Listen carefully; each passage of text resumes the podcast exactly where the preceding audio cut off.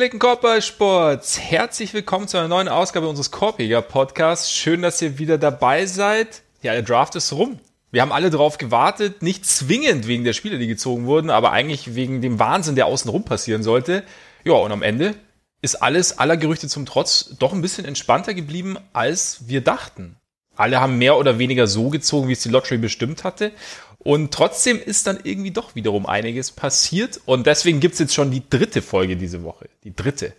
Und drei Folgen wären natürlich niemals vollständig ohne den niemals ungekämmten. Ole Freaks. Mein Name ist Max Marbeiter und ja, Ole, wie gesagt, vorher wahnsinnig viele Gerüchte gehabt. Äh, die Bulls waren involviert. Ich war kurz, ich habe dir kurz panisch geschrieben gestern Abend noch, als Wendell Carter mit drin war. Jetzt ist relativ wenig passiert, was Trades anging, um die Top Picks überrascht? Schon so ein bisschen und dann irgendwie nicht. Also weil als als äh, Sympathisant der Celtics kenne ich es ja im Prinzip auch seit zehn Jahren, dass vor jedem Draft eigentlich immer das Gerücht geht, oh, die, die Celtics basteln dann etwas Großen, sie werden da oben rein und, und äh, was weiß ja. ich, ne, äh, was weiß ich, also das Gerücht gibt es jedes Jahr und es passiert dann eigentlich nie was und äh, in den Wochen drauf sickert dann durch, wie nah man dran war und woran es letztendlich gescheitert ist. Das ist so der, der Klassiker. Ich rechne damit, dass das ja. jetzt auch in den kommenden Tagen passieren wird.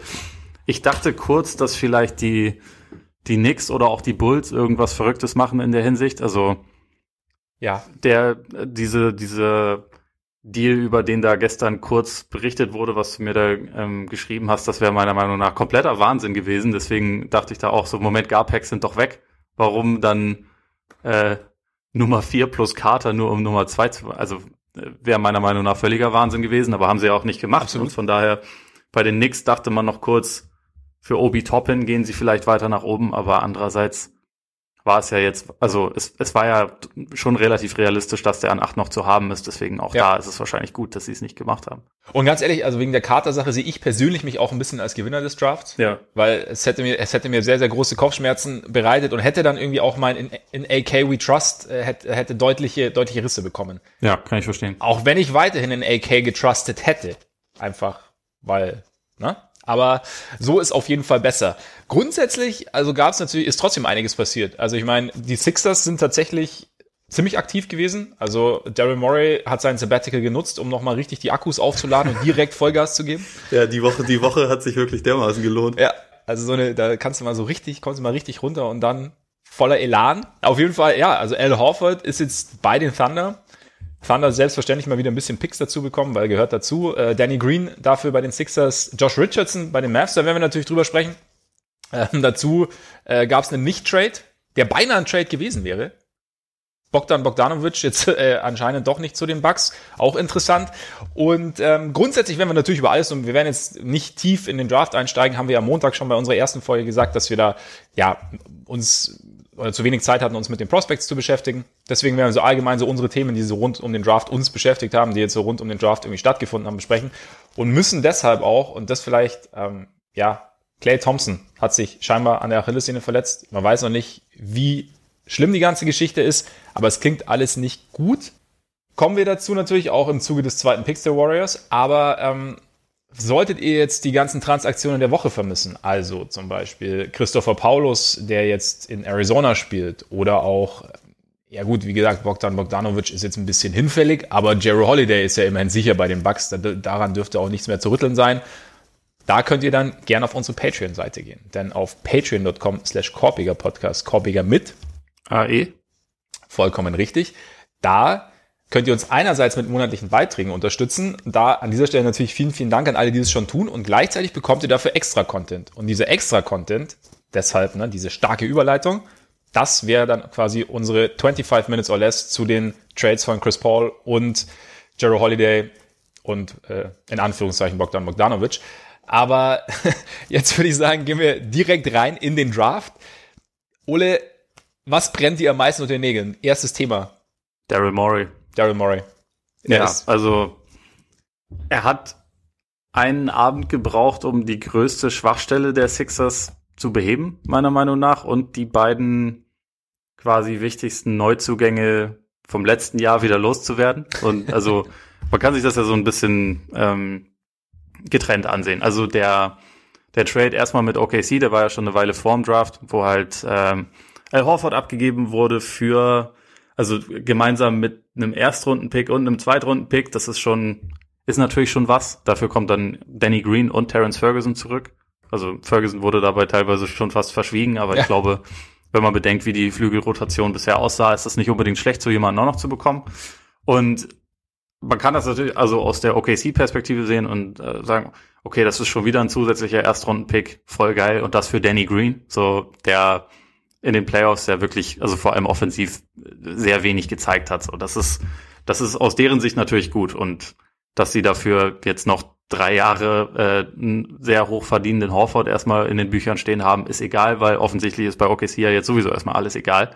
Ähm, von daher hat OKC da schon viel rausgeholt, aber gleichzeitig für Philly, ich war mir nicht sicher, ob sie diesen Horford-Deal überhaupt loswerden könnten, ohne was dazu äh, drauf zu zahlen und dann noch etwas zurückzubekommen, was sie wirklich gebrauchen können. Und ja. sie können Danny Green gut gebrauchen. Sie können, sie können Terence Ferguson meiner, meiner Meinung nach auch gut gebrauchen. Es äh, bereinigt die Bücher ein wenig, also vor allem langfristig hilft es einfach dadurch, dass, dass einer dieser, dieser vier hohen Verträge abgegeben wurde. Und das ist erstmal schon mal im Vakuum, finde ich, ein ganz guter Deal gewesen. Also Danny Green ist nicht mehr der, ist kein, kein Topspieler oder irgendwas mehr und ist auch nicht mehr nicht mehr so ein guter 3D-Spieler, wie er es noch vor ein paar Jahren war, aber er ist trotzdem halt jemand, der wertvoll ist und der da reinpasst, im Gegensatz zu Raufert, wo einfach dieser positionelle Fit nie gegeben war. Und du hast ja am Montag auch darüber gesprochen, wie gut, also wie gut er defensiv sich noch bewegt, was ja für die Sixers genau. extrem wichtig sein genau. dürfte. Ja.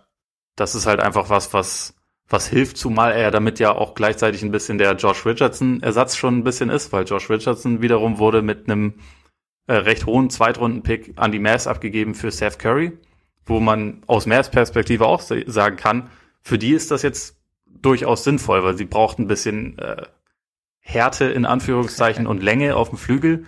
Jemanden, der theoretisch auch Dreier werfen kann, obwohl, also bei Josh Richardson finde ich auch dieses 3D-Label manchmal ein kleines bisschen übertrieben, weil so ein guter Schütze ist er einfach nicht. Das D ist ein und bisschen die Sixers größer. wiederum, bitte? Das D ist ein bisschen größer als das äh, 3. Ja, ja, definitiv. Und Zudem ist das einer, der nächstes Jahr Free Agent wäre. Seth Curry wiederum ist wirklich einer der besten Shooter der Liga und hat noch drei Jahre einen Vertrag, der, glaube ich, unterm äh, Mid-Level-Exception-Niveau ist, der also durchaus kostengünstig ist und der halt einfach die größte Schwachstelle bei den Sixers ja ziemlich ideal behebt. Dazu haben sie ja. dann auch noch äh, Shooting gedraftet. Also insgesamt ist das, finde ich, man, man sieht schon, was passieren kann, wenn man einen, einen Boss fürs Front Office holt, der weiß, was er tut, glaube ich, und der halt auch eine ziemlich klare Vorstellung hat, was er da macht. Ich, ich glaube, für Daryl Morey ist es auch schön, mal zu sehen, das ist also mein Spielraum, wenn ich noch Assets habe und nicht einfach mit kompletter Not operiere, wie er das, wie er das bei den Rockets zuletzt getan hat, oder auch mit Druck vom, vom Owner oder vom, vom Superstar, sondern einfach machen kann. Und ich glaube, mit den Deals, die er heute Nacht dann gemacht hat und mal schauen, was jetzt noch kommt, hat er schon mal das, was ich eigentlich über die, also vor allem über das letzte Jahr immer wieder gefordert habe, baut doch, also versuch doch mal ja. ein Team zu bauen, was wirklich zu deinen Superstars passt. Ja. Und da sind sie jetzt einen großen Schritt näher gekommen. Und deswegen, also für mich sind die Sixers da der, das, der erste Gewinner des Abends sozusagen. Das ist genau der Punkt. Ich habe es mir auch gedacht. Also sie haben halt, also es hat sich halt mal jemand das Roster angeschaut und hat sich gedacht, was was wäre denn gut, wenn wir diese beiden speziellen Spieler schon haben, so als als Basis sozusagen und als Fundament und was was fehlt denn? Und dann ja, wie du sagst, im Endeffekt passt das, was jetzt kommt, ziemlich perfekt. Klar, Danny Green vielleicht in der jüngeren Version, wenn du ihn irgendwo finden würdest, wäre besser.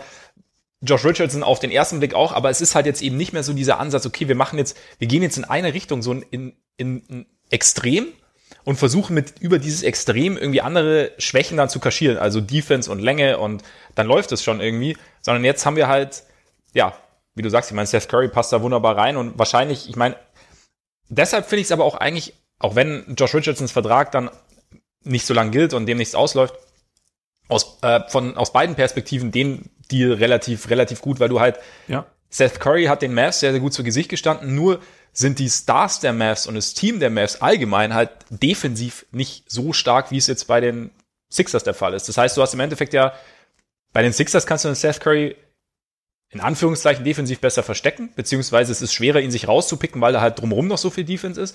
Und Dallas wiederum, da hast du dann zu den beiden Stars, also gerade zu Doncic hast du jetzt halt mit Richardson einen, der jetzt, wie du sagst, nicht so wahnsinnig gut von draußen werfen kann, der aber gleichzeitig dir mehr Defense liefert. Und von daher, glaube ich, ist es aus Sixers Sicht extrem gut. auf jeden Fall. Aber auch aus, aus Dallas Sicht finde ich, finde ich die Idee auch nicht schlecht, ehrlich gesagt. Ja, geht mir auch so. Also ich bin nicht der größte Richardson-Fan und trotzdem, also ich sehe den Bedarf, den sie da hatten und Ja. finde, insofern war das auf jeden Fall ein Deal, der für sie sinnvoll ist.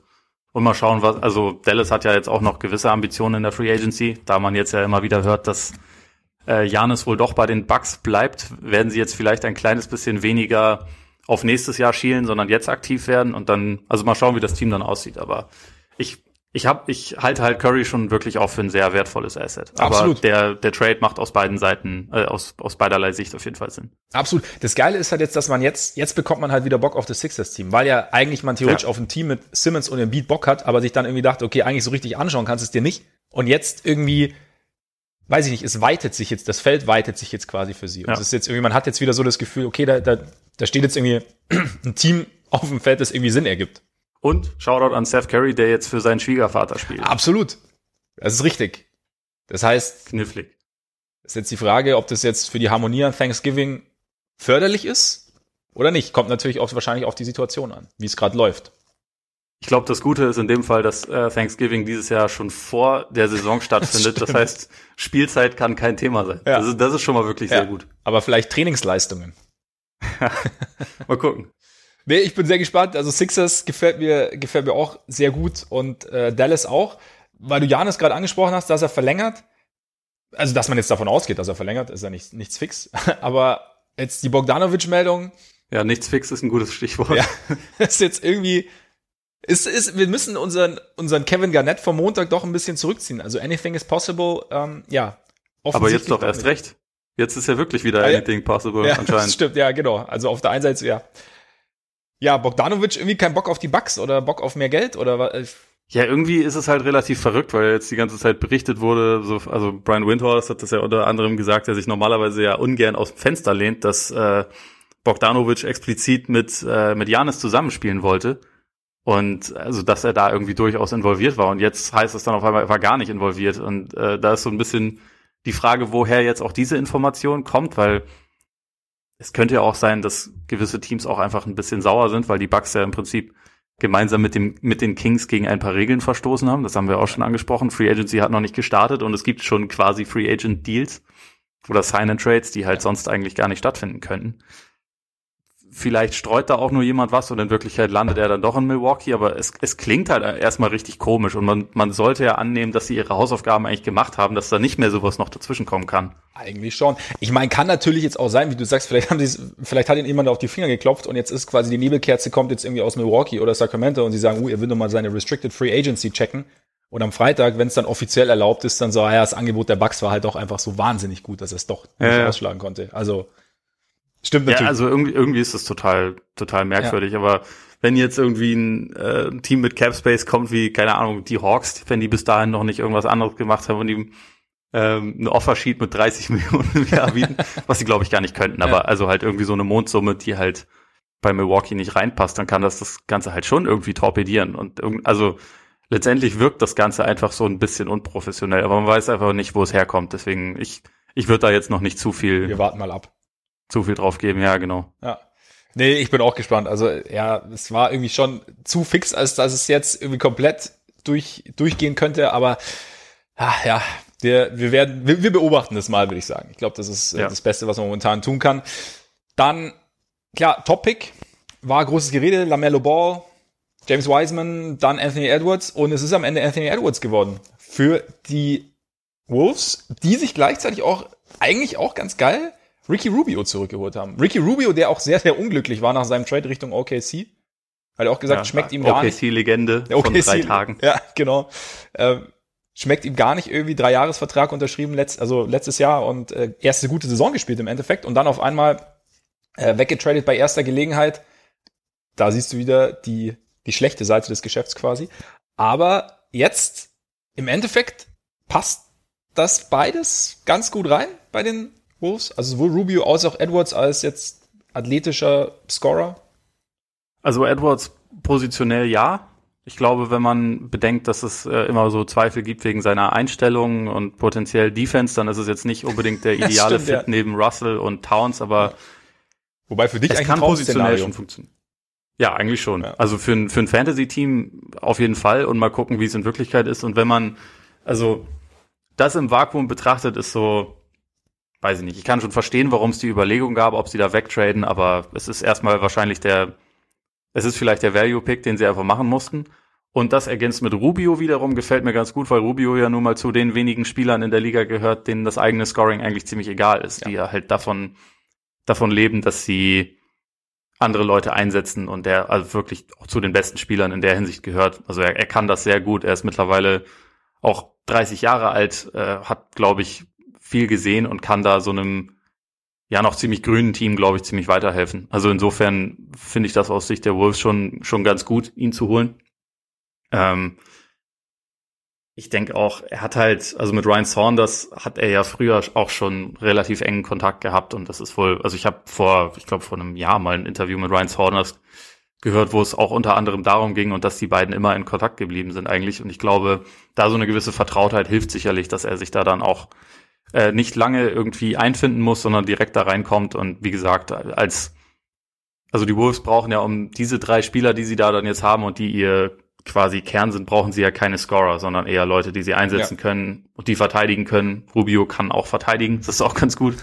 Jetzt äh, im Idealfall kommt noch ein defensiv starker Vierer und dann, dann, dann kann man damit ja schon mal arbeiten. Also ja. dann, dann ist zumindest Potenzial da, würde ich sagen. Ja, ich denke auch. Also so, so würde ich es auf den ersten Blick würde ich es auch einschätzen. Rubio, ja, bei Rubio finde ich es immer schade, wenn er wechselt und nicht, nicht zu den Bulls geht, weil ich finde, der würde da auch ganz gut reinpassen irgendwo, als eben, also genau aus, aus den Gründen, die du gerade irgendwie genannt hast. Also wenn man auch, also klar, du hast im Endeffekt einen, einen Backcourt mit, mit Kobe und, und Zach Levine, aber da ne, noch eine andere Note mit reinzubringen, wäre eigentlich gar nicht so schlecht, gerade so diese Playmaking- äh, Defense-Note. Aber ich glaube, ja, für, für Minnesota muss man sehen. Ich meine, Minnesota ist halt einfach insofern interessant. Ich meine, wir haben es oft schon so im Spaß gesagt, die sind halt eigentlich im Aufbau, sehen sich aber als Playoff-Team. Und man weiß halt einfach jetzt überhaupt nicht, was da, ja, wie das halt zusammengeht. Also wie, wie Russell und, und Towns wirklich zusammengehen, wie das defensiv aussehen soll. Und ja, so ein, aber da ist natürlich so, ein so ein Glue-Guy, wie, wie es Rubio im Endeffekt ist, auch für das Spiel als Ganzes. Also ich meine, wir haben ja damals, als er nach Phoenix kam, haben wir im Endeffekt so ein bisschen ähnlich argumentiert. Also dass wir gesagt haben, du hast halt mit Booker und Aiton zwei junge Spieler, die ja, den, den vielleicht bis jetzt auch so ein bisschen Struktur gefehlt hat. Und, und Rubio kann das natürlich, Rubio kann das reinbringen. Phoenix hat es in Phoenix auch mit reingebracht, fand ich.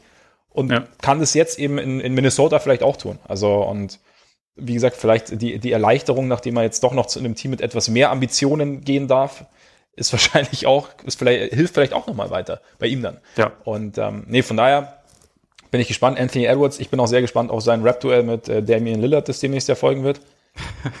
Sowieso. Auch stark. ich finde es ich find's gut, erstmal erstmal Dame anzupöbeln, bevor man in der Liga ist. Auf, auf, einer, auf einer Ebene, die mit, mit dem Sportlichen gar nichts zu tun hat. Ja, er hat eh so ein paar ganz, ganz interessante Aussagen getätigt. Mir hat auch sehr gut gefallen, so, ja, nee, also Basketball gucken mal eigentlich nicht so gerne. Das ist halt das, was ich tue. Aber zuschauen, boah, nee, nicht so mein Ding. Finde ich irgendwie ganz interessant. Ich glaube aber in Wirklichkeit, wahrscheinlich ist er da einfach nur ein bisschen geschliffener als viele andere, die das genauso denken und das halt einfach nur nicht sagen. Also ja. ich glaube nicht, dass äh, jeder NBA-Spieler ein League Pass Junkie ist, um ehrlich zu sein. Hat ja, wer, ich glaube, JJ Reddick kritisiert es ja auch immer wieder in seinem Podcast, dass halt früher, also er sagt halt, er hat halt mega Bock auf Basketball. So, er guckt ja. sich die Spiele an und so und dadurch versteht, also hat er das Gefühl, dass er das Spiel halt auch besser versteht und die ganzen jungen Spieler oder viele junge Spieler, sagt er, machen das ja nicht mehr so richtig. Und deswegen fehlt halt so manchmal so ein bisschen das Feingefühl fürs Spiel, seiner Meinung nach. 2K ersetzt League Pass. Ja. Vielleicht. Denken manche vielleicht. Ja. Ja, die gute alte Zeit. Wolltest du nicht an der Stelle noch einen Shoutout raushauen eigentlich, wenn, wenn wir schon bei den bei Old School versus New School sind? Stimmt, ich muss es ganz kurz raussuchen. Ja. Aber äh, Shoutout an den Kollegen Bautzner Schrempf, äh, übrigens überragender Handel natürlich auch, der ja. vor ein paar Tagen den, glaub, besten Tweet rausge rausgehauen hat, den ich zu deutschen Basketballfans äh, gesehen habe, also weil es mich auf vielerlei Hinsicht anspricht. Ja, ich, äh, ich, ich habe ihn hier, oder? Hast du ihn schon? Ja. Okay. Basketball-Fan, früher Doppelpunkt, NBA im DSF gucken, Bulls Starterklamotten, Sammelkarten, hier, dank, geil. Basketball-Fan heute, die Advanced Advanced Stats hast du aber völlig falsch gedeutet. Ich habe so eben 16 Stunden NBA-Regularien gelesen und eine Lücke im Salary Cap entdeckt. Also, ja, wie gesagt, Shoutout dafür. Absolut. Das, äh, Ich, hab, ich bin jetzt schon irgendwie auf meiner Timeline auch, glaube ich, achtmal drüber gestolpert und musste jedes Mal wieder ein bisschen lachen. Also sehr gut. Ja, man, ich finde mich auch wieder, definitiv. Ja. Also, also gerade das erste tatsächlich Bull Starter Klamotten habe ich dir auch direkt geschrieben, schon immer ganz groß gewesen und Danks waren, Danks waren früher das, das Highlight des Tages quasi. Das waren schöne Zeiten.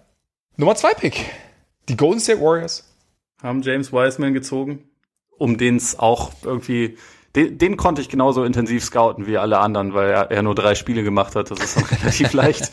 Ja. Ähm, ist halt auch irgendwie so eine ziemliche Wundertüte, aber so rein positionell war es natürlich schon für sie ganz gut, einen Big Man zu ziehen, wenn man schaut auf das, was sie haben. Ja.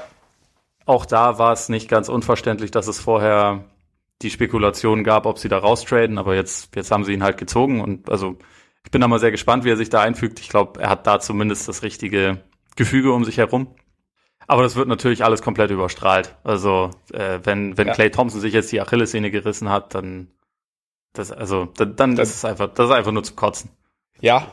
Und dann hätte ich ehrlich gesagt auch gar keine Lust mehr auf diese Liga. Es wäre einfach von der die Basketballgötter hätten uns allen dann deutlich signalisiert, dass wir uns irgendwas anderes suchen sollen. Weil wenn es einer nicht verdient hat, dann Clay Thompson. Zwei so schwere Verletzungen.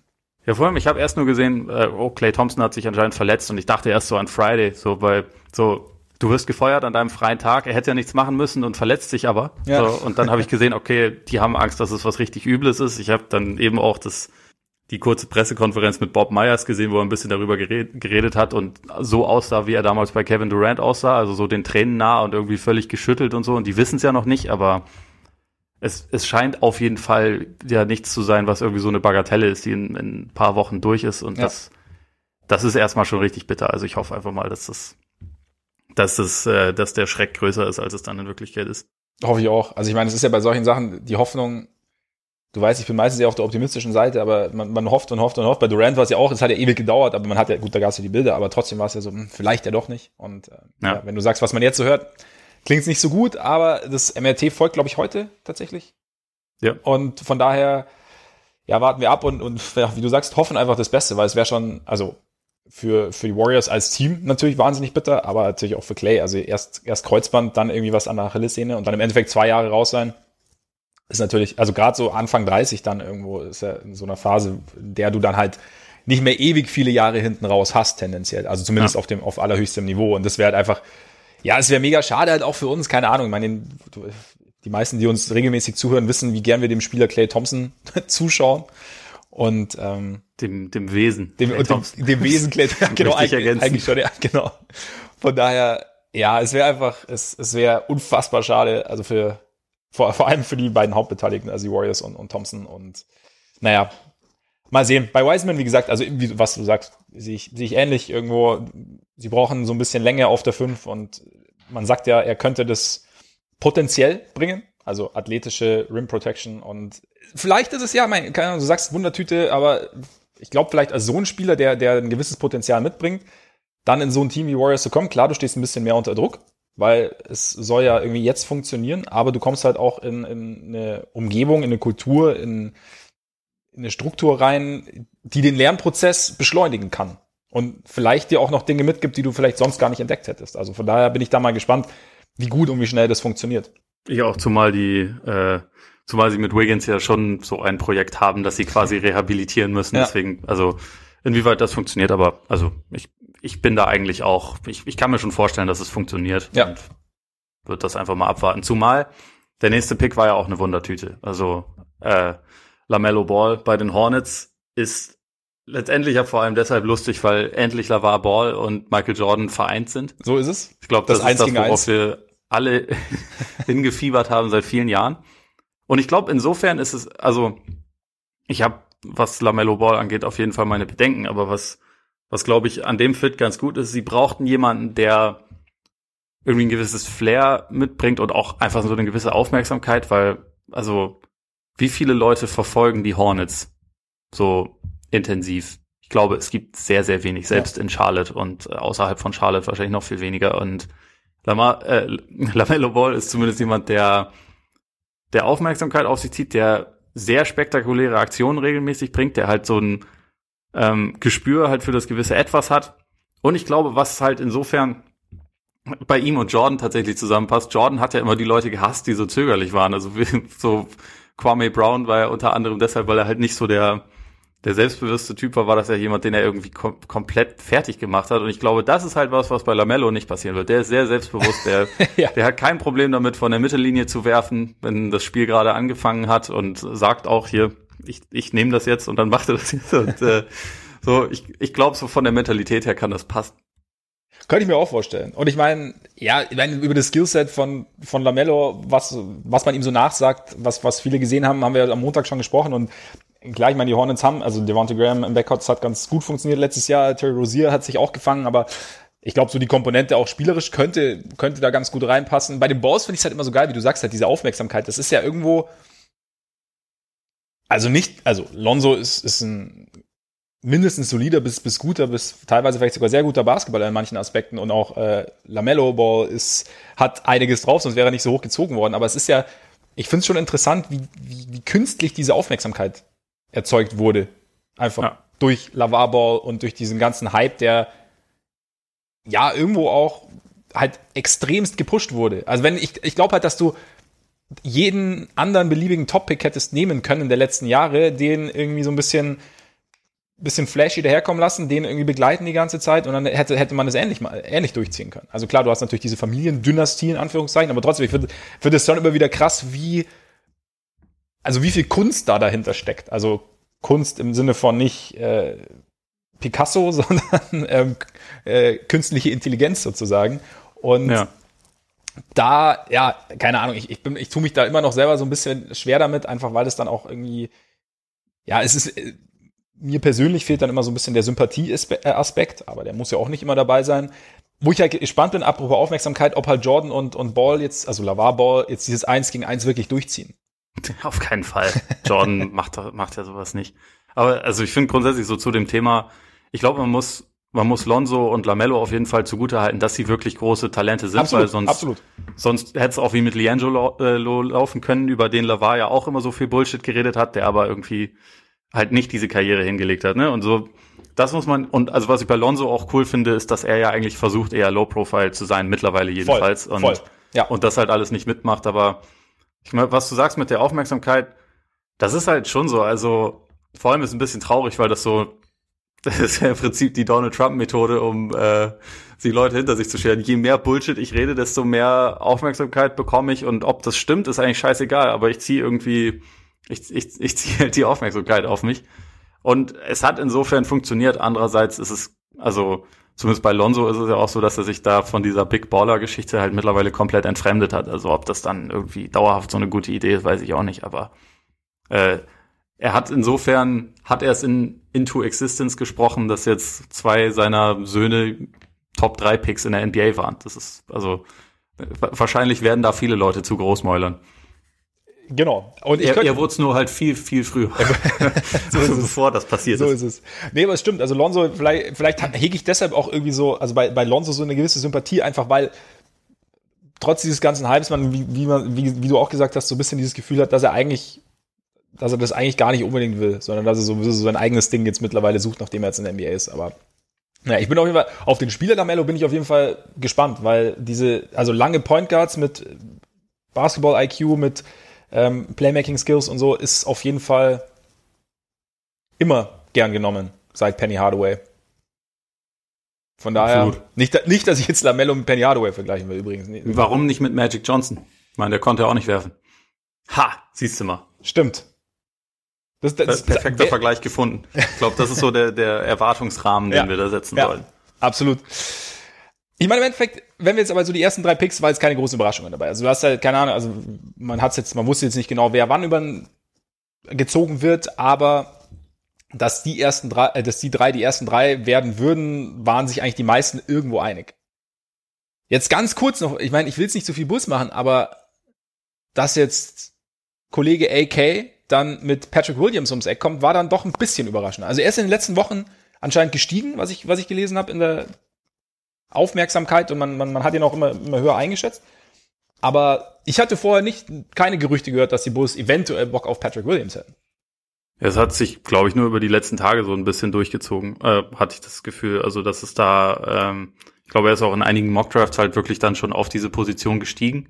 Und ich glaube, die Bulls waren insgesamt extrem schwer einzuschätzen, einfach dadurch, dass äh, anscheinend auch dieses neue Front Office nicht so viel Preis gibt von dem, was es tut.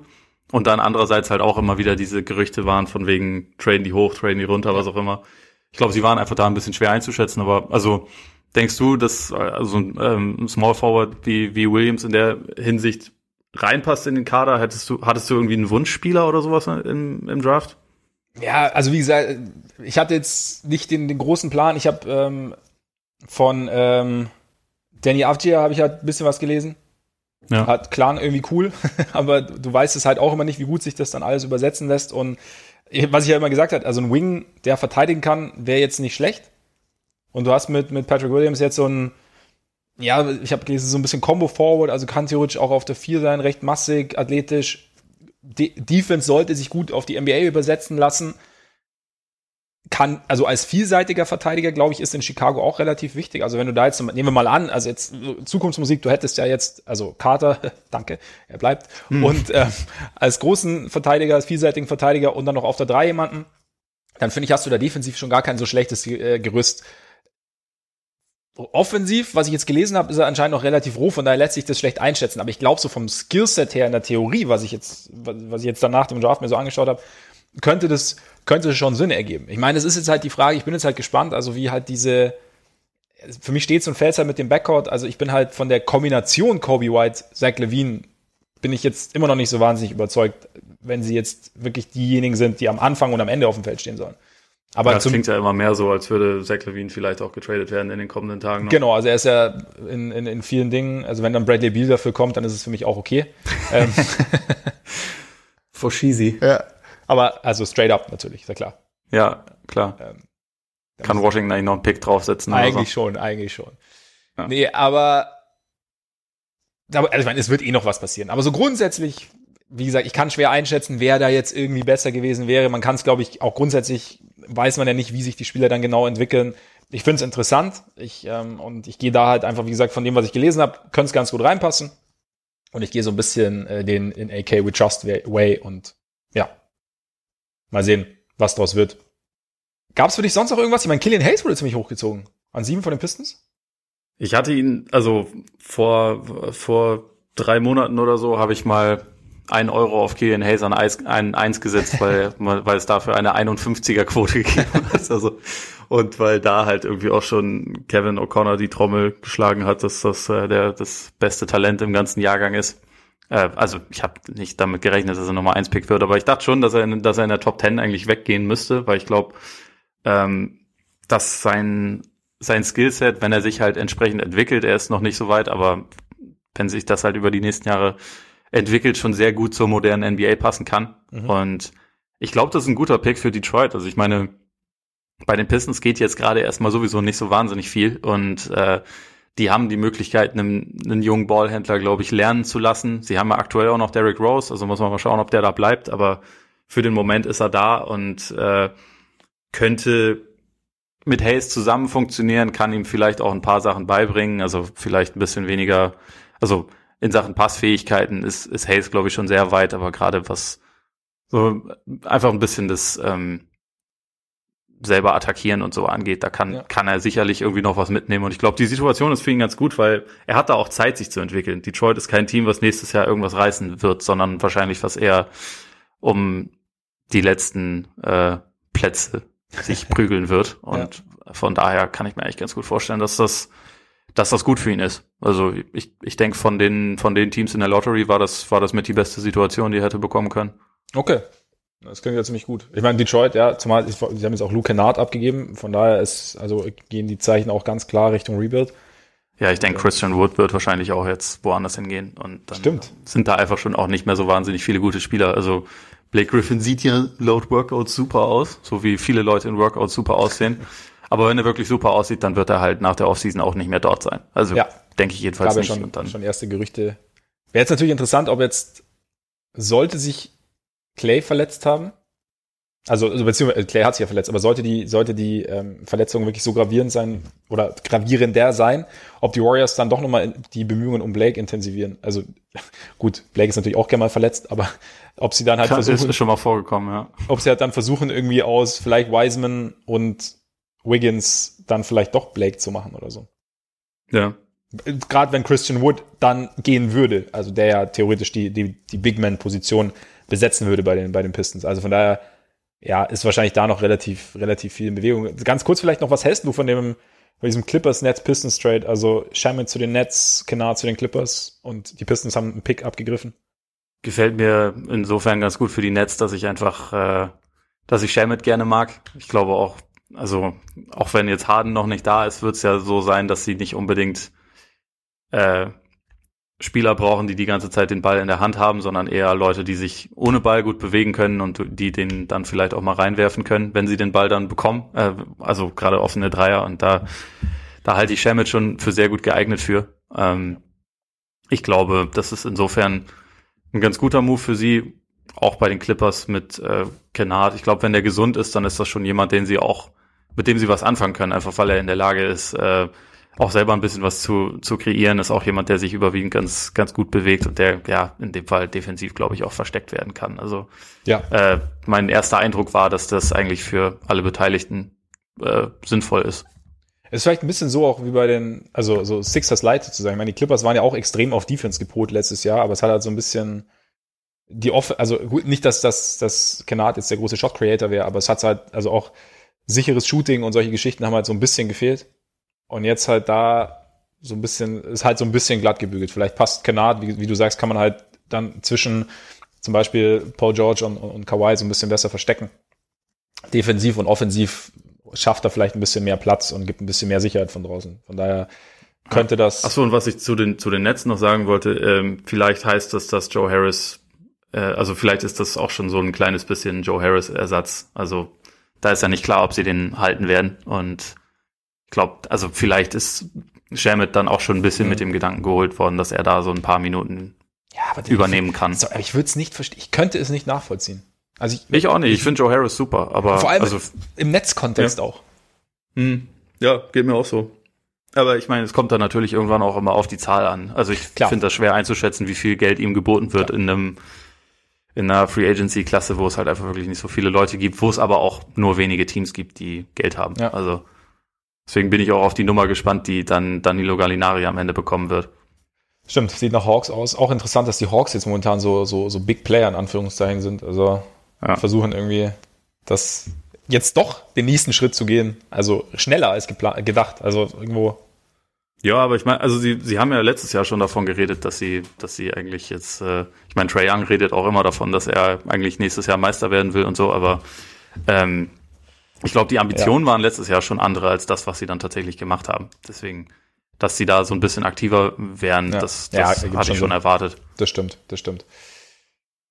Sonst so rund um den Draft noch irgendwas, weiß nicht, Halliburton erst an 12, aber jetzt natürlich ein Backcourt mit, eventuell mit, mit ähm, DeAndre Fox bei den, bei den Sixers, äh, bei den Sixers, bei den Kings. Und die Aaron. Aber sonst hast du. Was habe ich, was hab ich gesagt? DeAndre. Ja, ist spät, ne? Ja, es ist sackspät. Viertel vor neun am Morgen. Das ist bei mir schon wieder Schlafenszeit eigentlich. Mann, Mann, Mann. Ja, du, ich bin, bin schon eine Weile wach. Ja. Ähm, ja, das, das fand ich auch ganz interessant. Also Halliburton fand auch äh, Cole Anthony an 15 ganz interessant. Der war ja auch vor einem Jahr, wurde noch als ein potenzieller Top-Pick gehandelt. Ja. Ist dann, vielleicht teilt er sich dann jetzt den, äh, die Minuten mit Falls. Vielleicht passen sie auch nebeneinander, wer weiß. Bei den Celtics tue ich mich mal wieder sehr schwer, weil es einfach wie üblich, also wie, wie in jedem Jahr gibt's vorher zigtausend Gerüchte und am Ende ziehen sie dann einfach irgendwelche Spieler. Äh, also ich, ich kenne die, die sie jetzt, also äh, vor allem Aaron Nesmith, ich, ich weiß, dass es ein guter Shooter ist. Äh, ansonsten bin ich mir nicht so ganz sicher, ob das jetzt so sie so wirklich weiterbringt. Mhm. Aber ich glaube, die Celtics Offseason kann man auch wieder mal erst dann bewerten, wenn man weiß, was mit Hayward passiert. Da ist ja die Deadline verlängert worden ist irgendwann heute im Lauf des Tages. Ich finde das immer noch schwer einzuschätzen, also ob sie da auch dann irgendwie eine Sign-and-Trade-Lösung finden. Ich glaube, das wäre für Boston das Beste oder ob da irgendwas anderes draus wird, aber werden wir erfahren. Werden es erfahren. Das ist auf jeden Fall das Übliche. Und wie, äh, wie ich vorhin schon gesagt habe, man wird in den nächsten Wochen auf jeden Fall einige Gerüchte hören, was die Celtics alles hätten äh, machen wollen und können und wo dann nur irgendein blödes Team sich dazwischen äh, geschmissen hat, was auch immer. Wir, wir sind gespannt. Aber gerade die Hayward-Story ist auf jeden Fall interessant. Also da bin ich auch gespannt, was da jetzt passiert. Also da, dass, dass man diese, diese Frist verlängert, das tust du ja nicht einfach so. Von daher beobachten ja. wir das mal und sollte sich da was tun, kann es natürlich auch sein, dass wir uns vielleicht die Woche sogar nochmal treffen. Peut-être. So sieht's aus. Der Herr Spanier. Ja, genau. Nein, aber damit könnten wir eigentlich rausgehen, oder? Hast du irgendwie noch einen Punkt, der dir, der dir unter den Fingern brennt zum, zum Draft? Nö, ich glaube, für den Moment können wir rausgehen. Irgendwas, irgendwas fällt mir danach dann sicherlich ein, aber jetzt gerade, wie gesagt, ich bin müde. aber es war jetzt übrigens auch ein schöner Ringschluss, weil ich habe, glaube ich, gesagt, gibt es einen ersten Punkt, der dir unter den Fingern brennt und jetzt habe ich außerdem gesagt, gibt es noch einen letzten Punkt, der dir unter den Fingern brennt. Das ist krass. Unterbewusst. Ja. Unterbewusst. Ja, voll krass. Meine Finger fallen fast ab. Ja, was da ist, brennen Hitze. muss. Also, ja, ja. Eben. Gut, Freunde, dann vielen Dank fürs Zuhören. Schön, dass ihr dabei wart, dass ihr euch das ich war fast schon angetan habt, aber das stimmt jetzt, das stimmt jetzt nicht. Da, da würden wir, das wäre, da würden wir uns sehr, hart sehr, ausgedrückt. Ja, da würden wir uns jetzt sehr, sehr schlecht verkaufen. Nein, dass ihr, dass ihr angehört habt, was ihr zum Draft zu sagen hatten. Schön, dass ihr uns äh, auch nach den drei Wochen Pause natürlich nicht vergessen habt. Und ja, jetzt natürlich wie immer zum Ende der Hinweis, wo ihr uns überall abonnieren könnt, wenn ihr es noch nicht getan haben solltet. Und zwar geht es natürlich einerseits auf Apple Podcasts, wo ihr uns auch sehr, sehr gern eine Rezension hinterlassen könnt, auf Spotify, bei dieser. Ihr könnt uns folgen auf Twitter, auf Facebook, ihr könnt uns bei Instagram folgen und da uns natürlich auch gerne anschreiben, wenn ihr das möchtet. Und ja, genau, schaut mal bei Patreon vorbei. Wie gesagt, sollte sich was tun, was ja momentan nahezu täglich der Fall ist, kann es auch nahezu täglich der Fall sein, dass wir da eine Extra-Folge veröffentlichen. Je nachdem, wie es zeitlich aussieht, aber wir versuchen da oder wir werden da in naher Zukunft auf jeden Fall öfter zu hören sein. Und jetzt würde ich sagen, genießt euren Tag, euren Abend, euren Morgen. Vielen Dank für die Aufmerksamkeit und bis bald hoffentlich. Reingehauen. Reingehauen.